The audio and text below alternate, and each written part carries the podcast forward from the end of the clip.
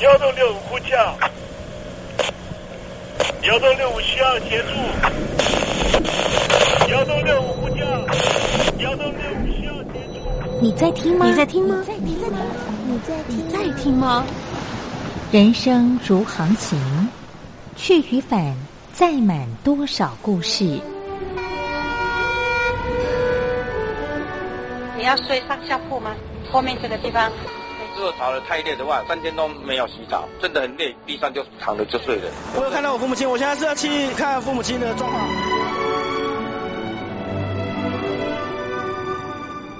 聆听故事湾，让每个故事找到属于自己的码头。我到了那儿以后，我们就往妈妈家去。我一到那边，就感觉我妈妈已经她能够活活下来都不容易。我知道，他没他没跟我讲，我也不敢问，好好苦。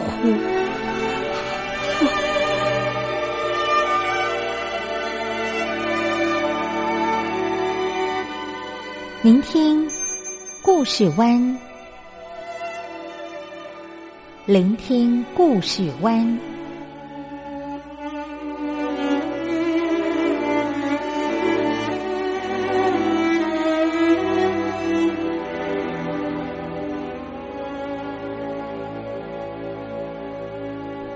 故事总有一个停泊的港湾。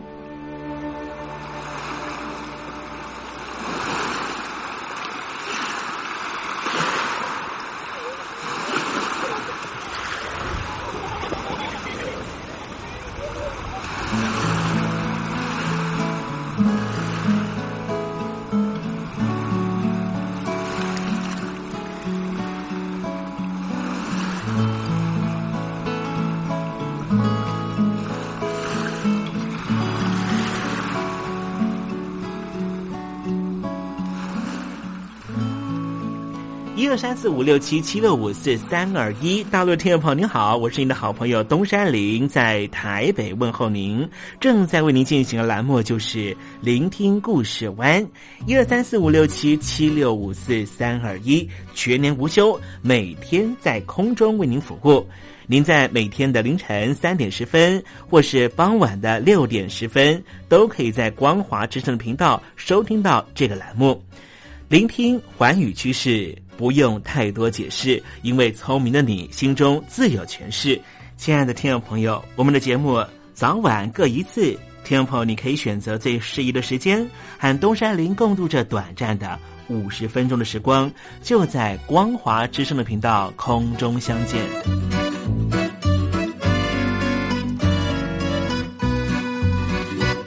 听众朋友，收听、聆听故事湾东山林的节目，到底能够听到什么样的内容呢？尤其啊，我们环宇全世界，焦点放到神州大陆啊，光是整个中国大陆呢，就有将近九千家不同的大大小小的电台了。我们的节目到底有什么不一样的地方呢？嗯，让东山林自吹自擂一下吧啊。宫中频道何其多，赵钱孙李挺能说。热点平地上直播，仔细听来差不多。直播室外领导多，你说他能怎么说？开场才说茶黑窝，碰上土狼不敢摸。主播低头翻翻稿，导播左右反复搓，想到孩子泪婆娑。好了好了，都别说，且听东山林怎么说。东山林不是红太狼，也不是那喜羊羊，亲亲海上一叶舟，才能自在自在说。客官呐、你拉把椅子随便坐，袒胸露背床上卧，怎么自在怎么做，就当这是自己家，自己家。睁大眼睛，show time！Hello，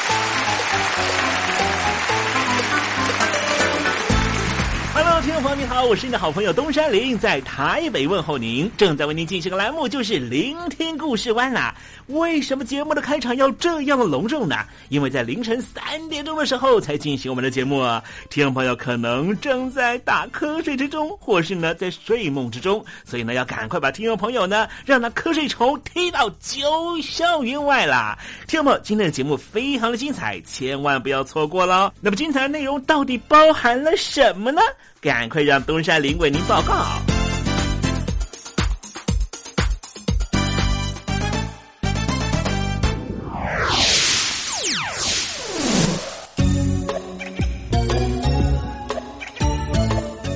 星期一，星期一，猴子穿新衣。有很多人都说啊，这个教育呢，确实能够翻转一个人的人生啊。也许我们的原生家庭呢，并没有这样的圆满，但是呢，我们透过教育的方式啊，可以让我们自己的未来人生能够比较好的转变。待会在实证你懂得的环节里面，我们就跟听众朋友来分享这方面的研究。今天节目的下半阶段为您进行的环节是文学星空，我的。看病经验。台湾海外侨民最爱回台湾看病，在美国做一颗牙齿的根管治疗要六万新台币，回台湾做只要五千，如果有健保只收两百元。常言道，牙痛不是病，痛起来要人命。大陆网红王老 Q 有回牙痛想看牙，没想到王老 Q 住在浙江第二大城宁波，看个牙也得等上一整天。我是王老 Q，那么礼拜天呢，我有空，终于去了医院啊，把我的这个牙齿啊给补上了。我发现一个问题，就是我家这边啊，乃至市中心的一些医院啊，这个医疗资源还是非常紧缺的。我礼拜六就去挂号了，然后突然发现，哎，这个号挂不上。因为有个医生请产假了啊，所以导致人手更少了。礼拜六的话就没有人上班啊，只能礼拜天去。那礼拜天就礼拜天吧，行吧。还好我聪明啊，礼拜天啊预约了个号，早点把这个病看好啊。医生上班了，我就噗噗噗过去了。好呀嘛，那家伙一看，这里面那个医生就就一个在工作啊，然后休息区的椅子啊，全部啪啦啪啦坐满了患者啊。哎，我寻思市中心那个医院啊预约，于是我就去查了资料啊。根据数据统计啊，二零一八年。中国每千人口医生数是二点五九个，但是德国、澳大利亚那些发达国家，他们有四个。然后在农村里面会更少，仅为城市的百分之四十五。哎呦哎呦哎呦！宁波的人均 GDP 排名占全中国的第十三名。看病这么难，看看首善之都北京怎么样？这家病啊，这简直他妈人山人海，这病人这么多啊，太吓人了，人山人海。那电梯都排班上不来，哎呀，我的天！哎呀，我的天！我的天哪！这医院这简直不像话！你看看等候就诊的人啊，庙会也没这么热闹啊，集会呀，什么游行也没这么多人。同志们、朋友们，千万别得病啊！得了病要了命啊！看。河南有个孝顺的孙女带着爷爷上医院，明明只是被蚊子咬一下，医生还是硬开了三种药。医生给开的药三种，这俩是每个两盒，这一个软膏是一个。医生的诊断结果是眼睛水肿，是因为过敏，但是我爷爷又没有什么过敏的症状。如果是过敏的话，他不可能只在左眼的下面起一个包吧。哎呀，蚊子咬了一口，花了七十块钱。为什么乱开药？北京大学李林教授直指核心的说：“医院要创收，老百姓没病，开点药，小病当大病看，这一切都是为了钱。医院是要创收的，政府给特定的人群买单，所以大家都去啊，快大干快上的骗骗政府这笔钱。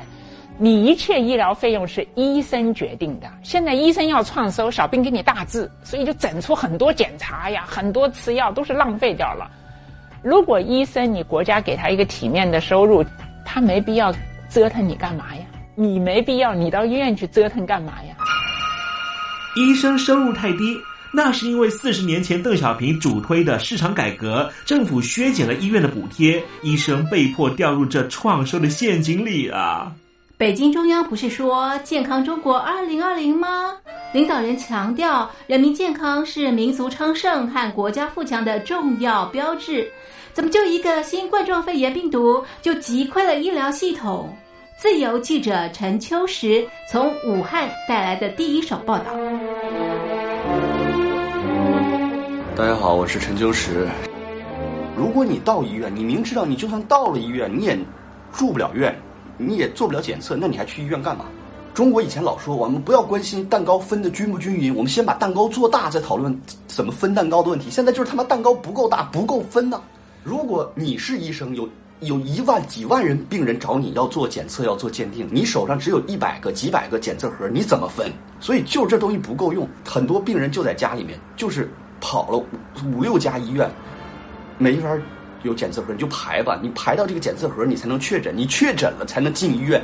甚至我去的每家医院都说床位不够，都说没有床位。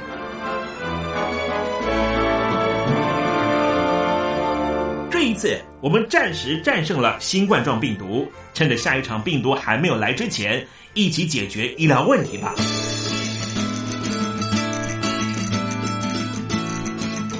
告诉我你的看病经验。你信不信任医生的建议呢？买药和看病，你会先选哪一项？为什么有人不敢打疫苗？你相信家庭医生吗？来说说你理想的医病关系吧。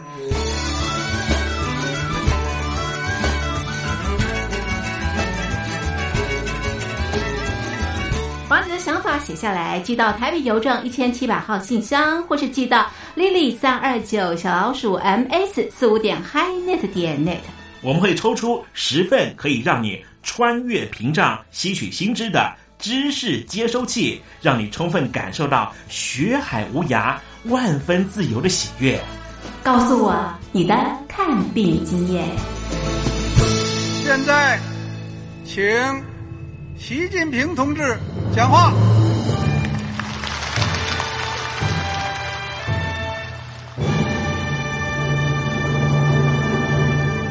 中国梦必须紧紧依靠人民来实现。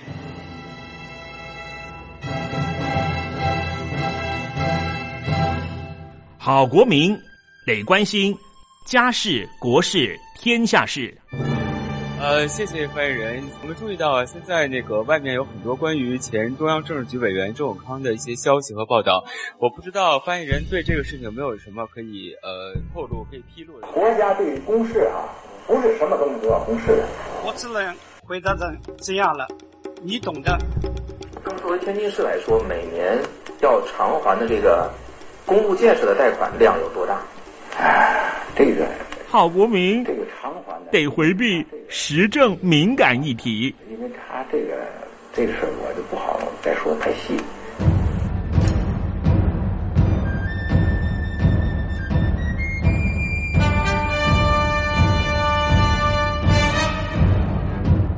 我们要坚持人民当家作主，坚持人民主体地位。任何官方不宜说太细，期望您体谅的话题，尽在时政，你懂的。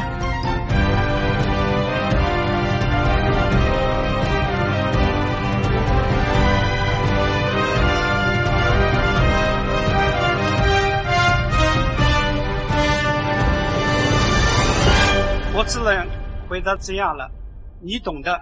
那些官方无法为您说太细的事情，就让东山林为您详细的说明白。天婆早上好，晚上好，正在为您进行的栏目就是聆听故事湾。此刻为您进行的环节就是时政，你懂的，一同关心焦点话题。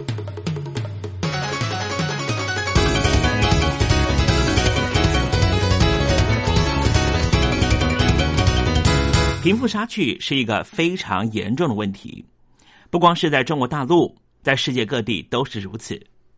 我们来看看美国和日本贫富差距给我们的启示是什么？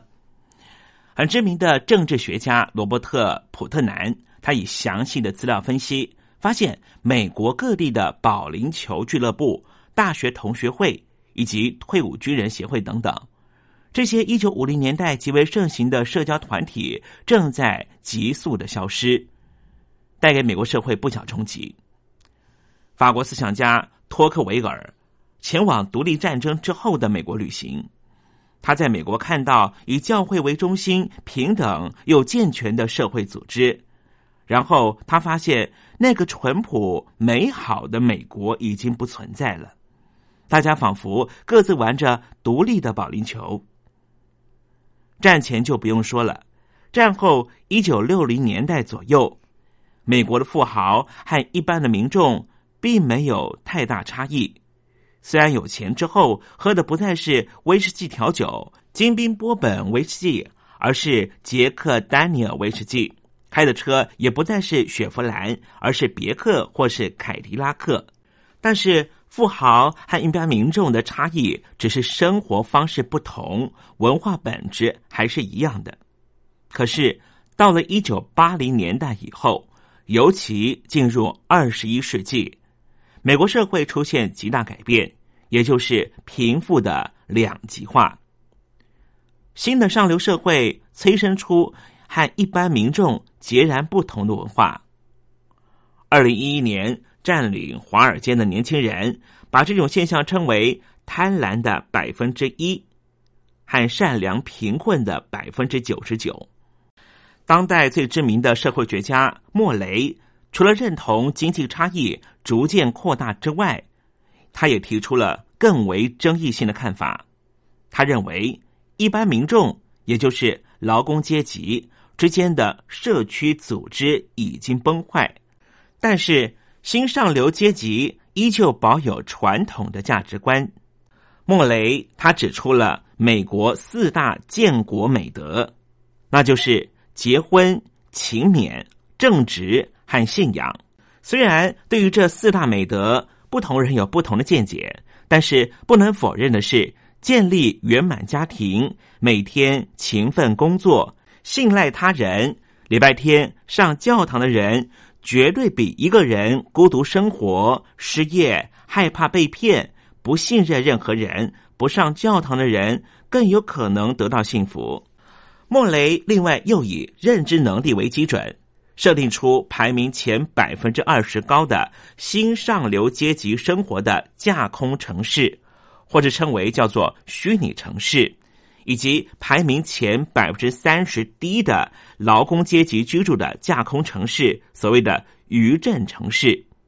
研究结果发现，无论以哪个基准为主，住在架空的虚拟城市的有钱人，他所拥有的幸福条件远胜于住在排名百分之三十低的余震城市的人。当然，莫雷教授并非刻意强调。因为智力低，所以无法幸福。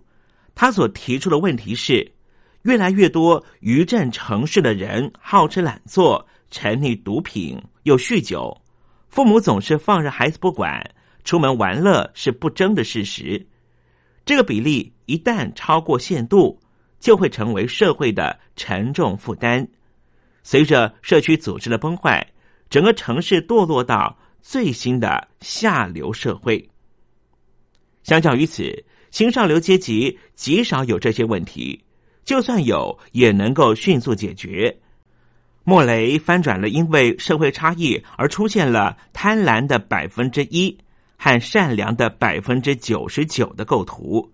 虽然说美国社会已经分崩离析是不争的事实，但是非常吊诡的是，努力留住美国所谓四大美德的。并不是善良的百分之九十九，而是贪婪的百分之一。为什么呢？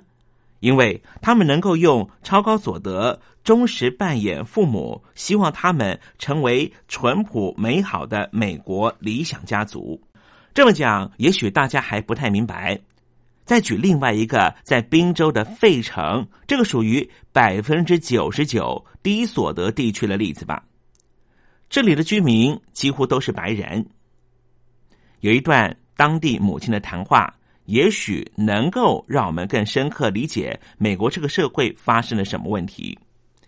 这个母亲有个就读教会学校的十六岁女儿，最近四个月，她的女儿受邀参加了六次宝宝洗礼。所谓宝宝洗礼，就是怀孕的朋友举办的派对。别忘了，她的女儿才十六岁。他女儿的学校有五十二名女同学怀孕，是不是很夸张呢？还有女生已经当妈妈了，而这些事情司空见惯，也没有人说什么不好。但是怎么会变成这样呢？为什么会有这么多孩子未婚怀孕呢？这个妈妈说，她念书的时候虽然也有同学未婚生子，但是一年顶多遇到四个。而讽刺的是。这是美国社会中生活相对优越的白人社会所发生的事情。莫雷从经济无法独立的男性、单亲妈妈、独立无援的人们这三个基准，推测出全新的下层阶级中有两成是三十岁以上、未满五十岁的白人。当然，黑人和拉丁裔的比例应该更高，但是从这项研究不难看出。即便是白人社会，它也有新的上流阶级和新的下层阶级的分别，所以这并不是种族问题，而是智力问题。我们再看另外一个国家——日本。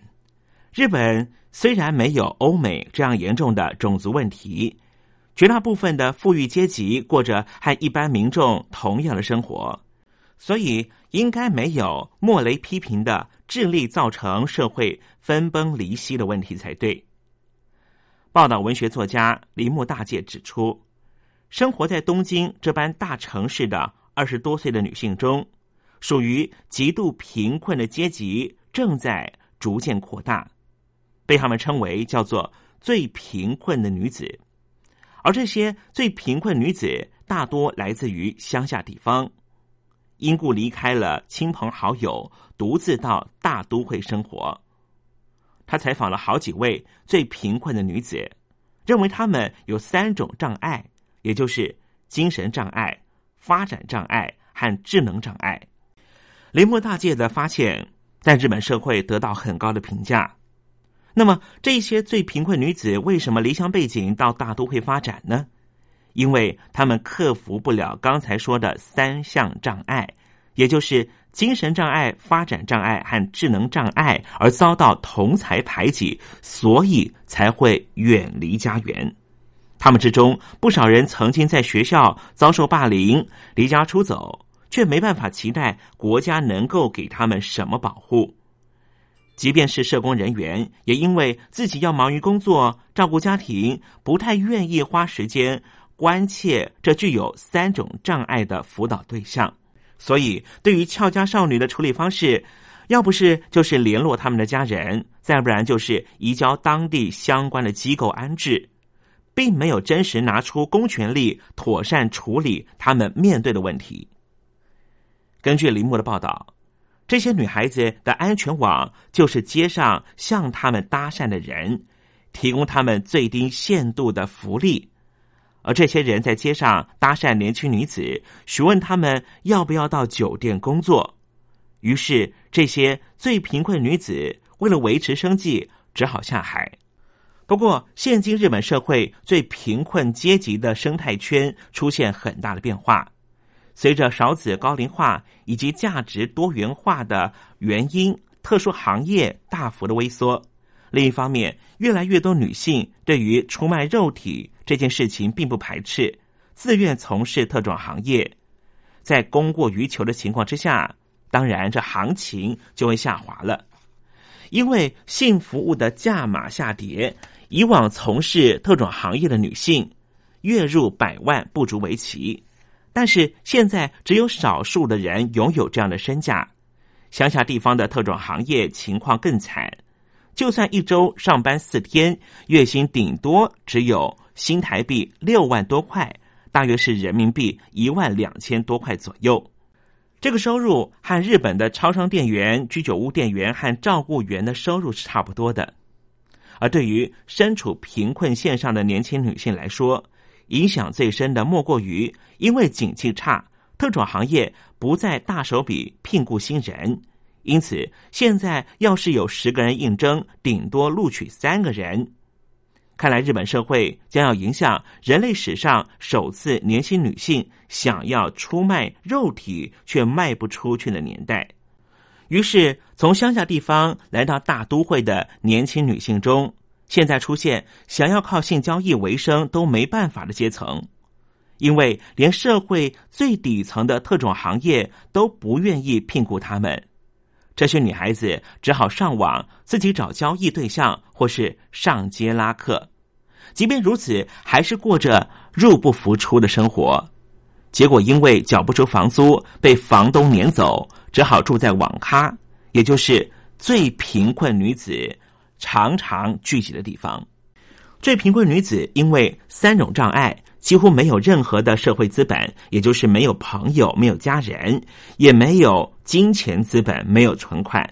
一旦失去人的资本，就是工作，就会瞬间堕入社会最底层。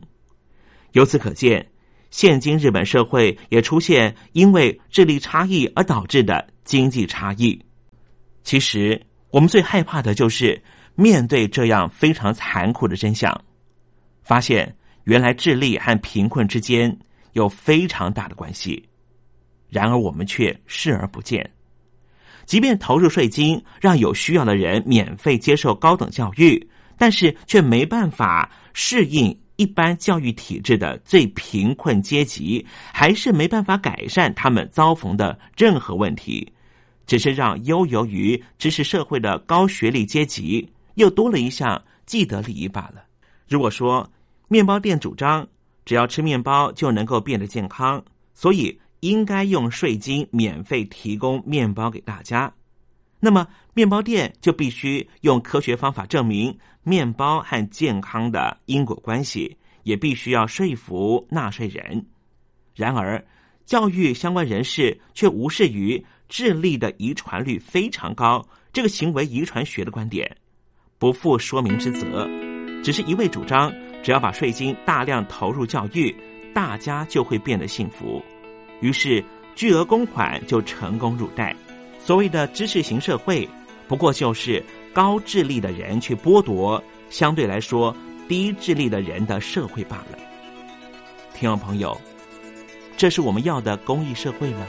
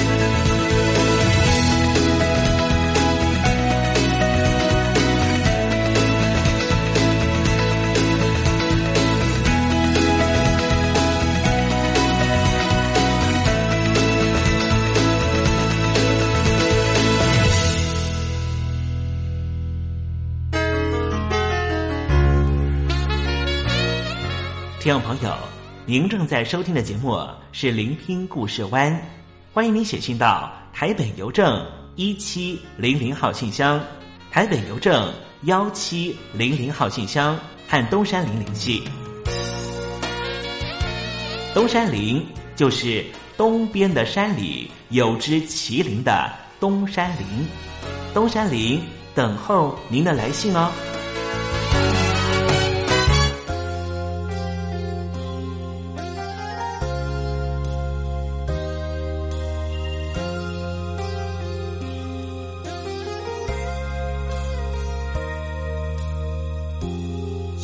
天注定的悲剧，留下痛苦的回忆，泪水溅湿了一地，将我埋在绝望里。爱上你绝不后退就算全都是伤悲明明相爱的完美却在命运里追悔。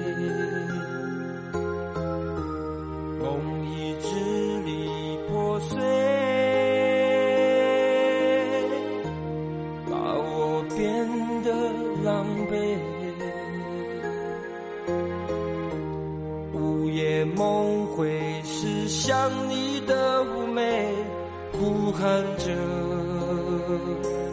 我的背影。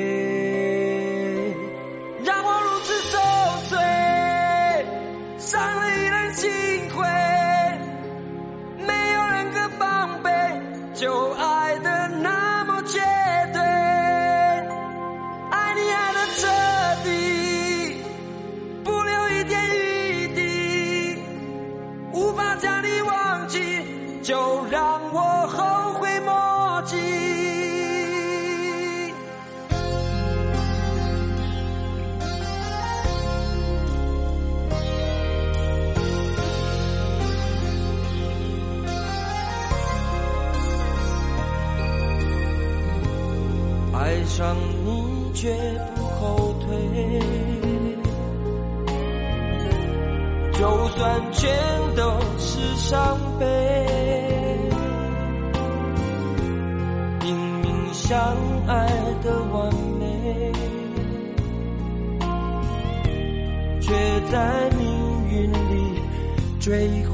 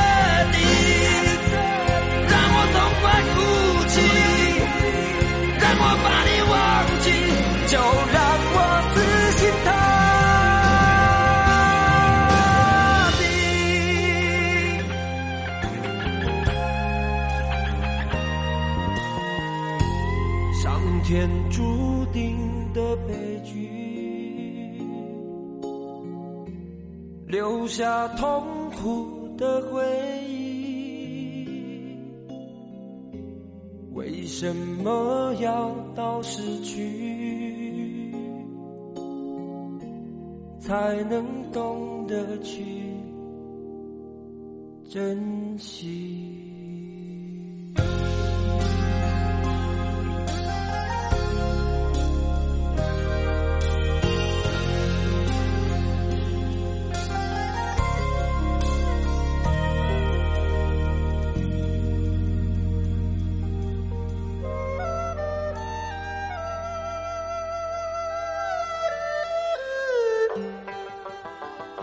这是两岸中国人都喜欢的一首歌。小城故事多，充满喜和乐。如果主持人播错了速度，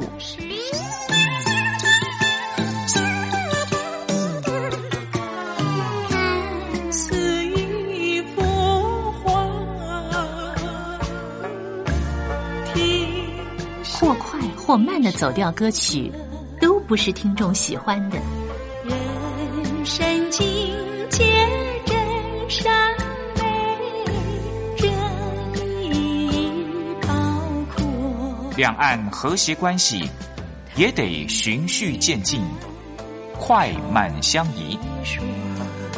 小城故事真不错，亲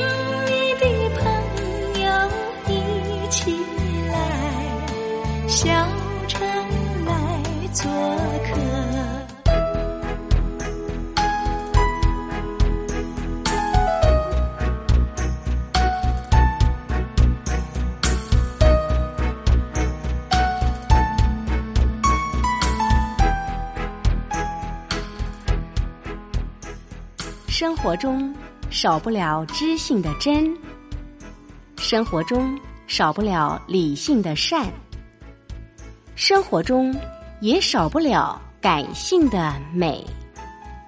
光华之声，永远陪伴您，生活在真善美的世界。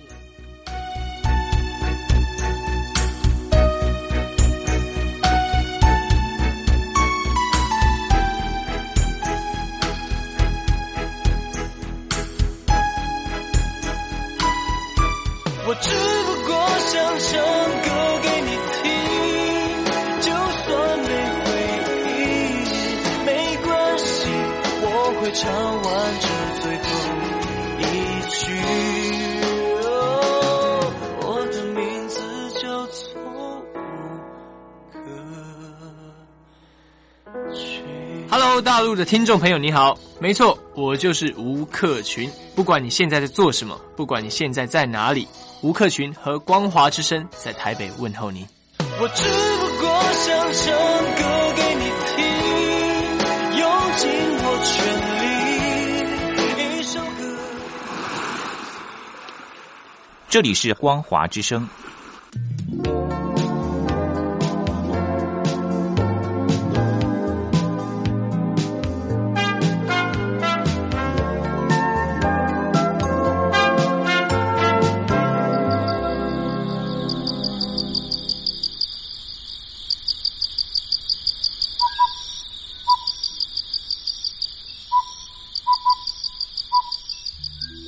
文学有着教化怡情的作用。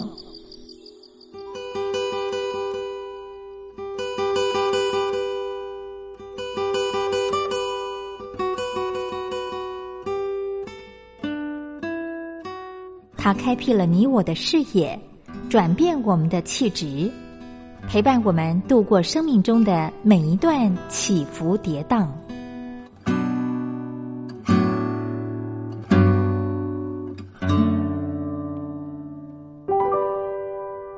山林邀请您一同进入文学星空。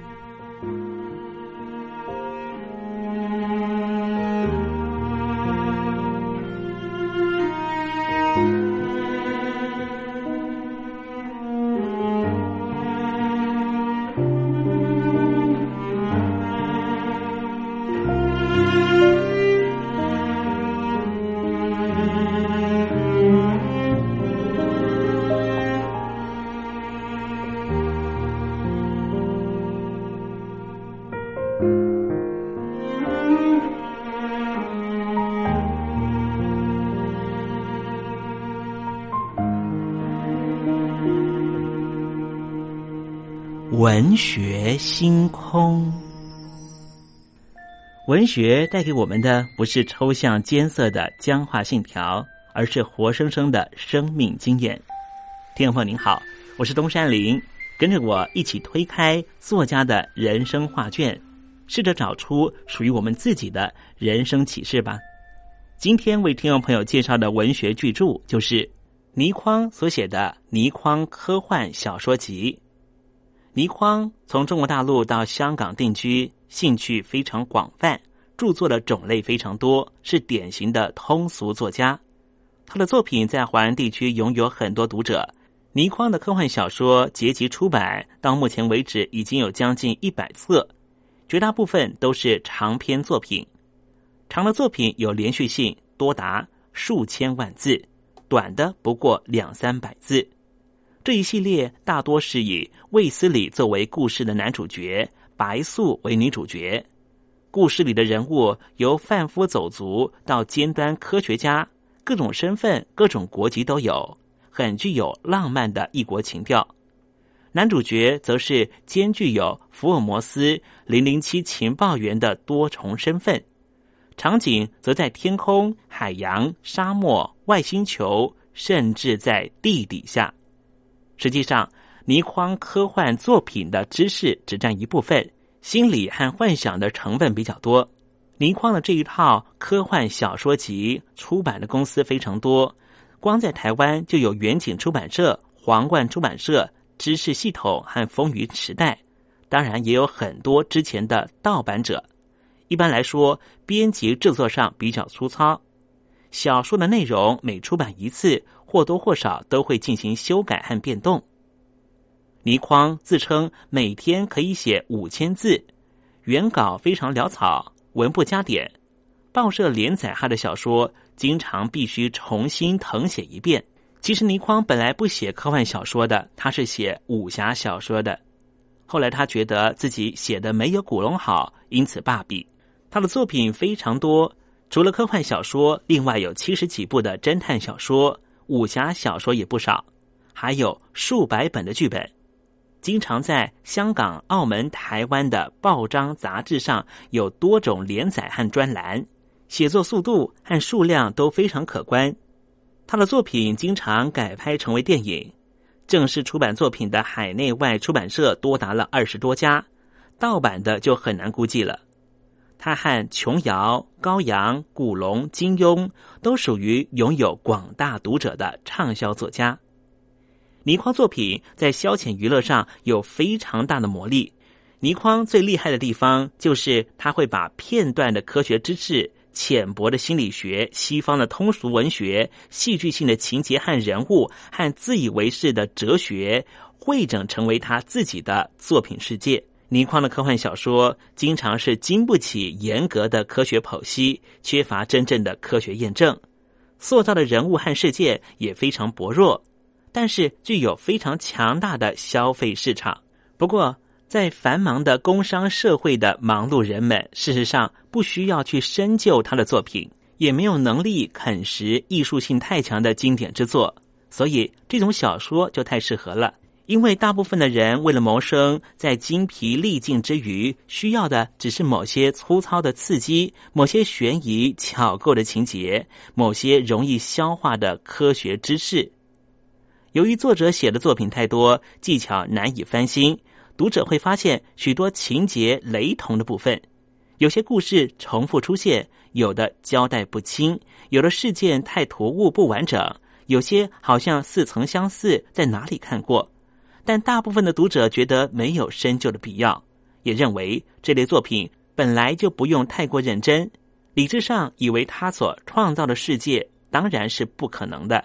但是，既然已经进入了，就随其意境，信以为真也没什么关系。有些读者可能因此获得某些启示，得到某些观念；有些人的情绪在此得到疏解。在重新面对工作之后，很快就忘记倪匡所写的故事，倪匡作品的价值也就在此呈现了。倪匡本来就不是写伟大文学作品的人，他的创作。着眼于市场需求，人们对什么有兴趣，他就写出来。他的能力也大多足以左右读者的喜好。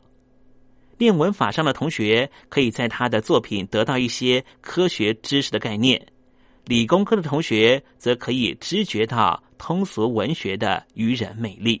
好了，今天文学星空为您点亮的作品就是倪匡的《倪匡科幻小说集》，希望听众朋友能够拨冗阅读。当我们真实的进入这本书的情境，透过反省思索，一定可以获得踏实的心得。文学星空，我们下回见。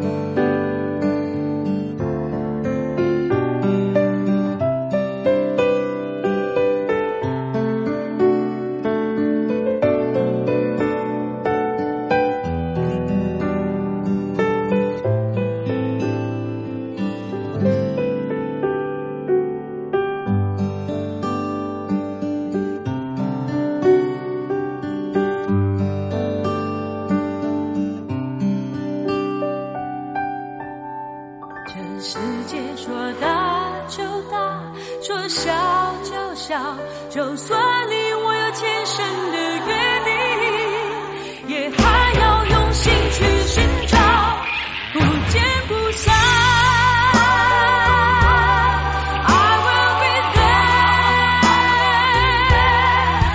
好男人不好找，好声音更难得。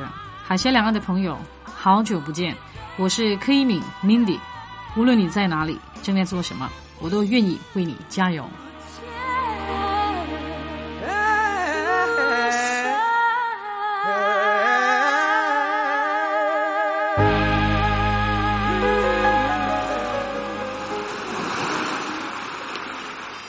这里是光华之声，在台北发音。